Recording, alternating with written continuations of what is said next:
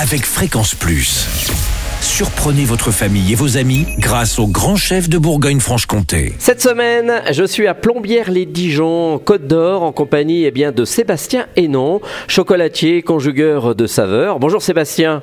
Bonjour Charlie. Alors, semaine spéciale puisque nous entamons une semaine avant Noël et on va se proposer, comme la saison dernière, de vous donner quelques bonnes recettes de dessert. Alors Sébastien, on va commencer pour ce premier épisode avec un fondant chocolat cœur coulant Oui. que tout le monde connaît, mais faut savoir quand même avoir la petite astuce. Il y a deux trois petites choses à savoir et puis euh, et puis surtout faut mettre du chocolat euh, un petit peu costaud. Bon, alors, comment on procède Alors pour le, le fondant euh, au chocolat, il va falloir 150 grammes de chocolat euh, noir, 70% de cacao, je pense que c'est bien, euh, 80 grammes de beurre, beurre frais, 4 œufs. euh, 90 grammes de sucre, sucre semoule souvent, hein, comme ça Mhm. ça fond plus facilement, et 20 grammes de farine.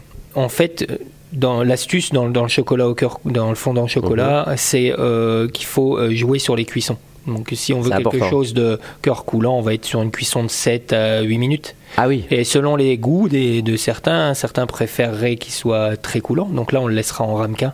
Ou alors sinon, euh, si on veut le démouler, là il va falloir le mettre dans un cercle avec du papier sulfurisé, du papier cuisson. Et là D'accord. comme ça on pourra enlever le cercle et ça sera plus facile pour euh, le démouler et le manger coulant. et Bon, ensuite, alors, on peut cuire plus pour le faire plus gâteau. si on le veut normal, Alors si on le veut normal, on va, on va un petit peu expliquer. Donc là, il va falloir euh, fouetter les œufs, le sucre, jusqu'à ce que vous ayez une texture mousseuse. Euh, ensuite, on va faire fondre le chocolat euh, avec le beurre à 45 degrés. Mhm. On va incorporer au fouet euh, le mélange chocolat et beurre euh, au mélange œuf et sucre. est-ce que le chocolat, on le fait fondre au bain-marie ou non, pas spécialement Alors c'est mieux, ça évite de brûler. D'accord. Euh, mais on- on peut mélanger le chocolat et le beurre dans une casserole, mais il faut y aller tout doux. D'accord. Le bain-marie, nous, on préfère en tant que chocolatier, comme ça on n'a pas de souci et ça brûle pas. Euh, ensuite, on va ajouter la farine tamisée et on va mélanger à l'aide d'une marise. Donc de là, on va beurrer les cercles en inox et on va les chemiser de papier sulfu- sulfurisé et on va euh, déposer sur une plaque de cuisson recouverte aussi de papier sulfu- sulfurisé. Dur à dire sulfurisé en fait. hein. Oui, c'est pas facile, mais on l'a compris. Alors si vous utilisez les ramequins comme je disais tout à l'heure, moi j'aime bien parce que ça, ça fait une belle présentation Oui, aussi. c'est mieux.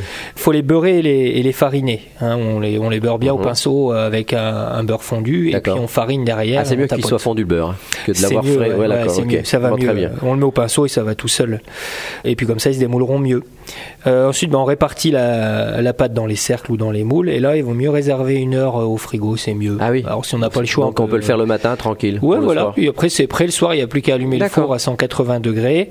Et puis, euh, donc, on le fait bien préchauffer. Et là, on va mettre au four. Et euh, donc, euh, à peu près 7 à 8 minutes, hein, suivant la taille. euh, si, vous avez, si vous avez euh, respecté euh, les formats, c'est bien. Mais si vous, êtes, vous avez des cercles un peu plus gros, que vous n'avez pas à la maison. D'accord, ça donc va faut pas. surveiller, avoir l'œil. Voilà. Et euh, avoir l'œil, souvent, on regarde. Si on voit que il est cuit sur les bords et qu'au milieu, il est encore un tout petit peu souple à l'œil, Mhm. ben, on se dit que c'est bien. On va pouvoir les D'accord. défourner. On ressort, on laisse un peu euh, attendre, Ouais, euh, un petit peu, mais pas longtemps, qui reste encore tiède. Et puis après, on peut, on peut déguster. on peut le déguster. Alors, ce qui est sympa, c'est de l'accompagner avec euh, une crème fouettée, une crème anglaise, Mhm. ou pourquoi pas Une une, glace à petite, la euh, vanille. petite boule de glace vanille. Voilà, c'est Bon, bah très bien, merci euh, Sébastien Hénon, chocolatier, conjugueur de saveurs à Plombières-les-Dijon, mais également à Pomard et à Dijon.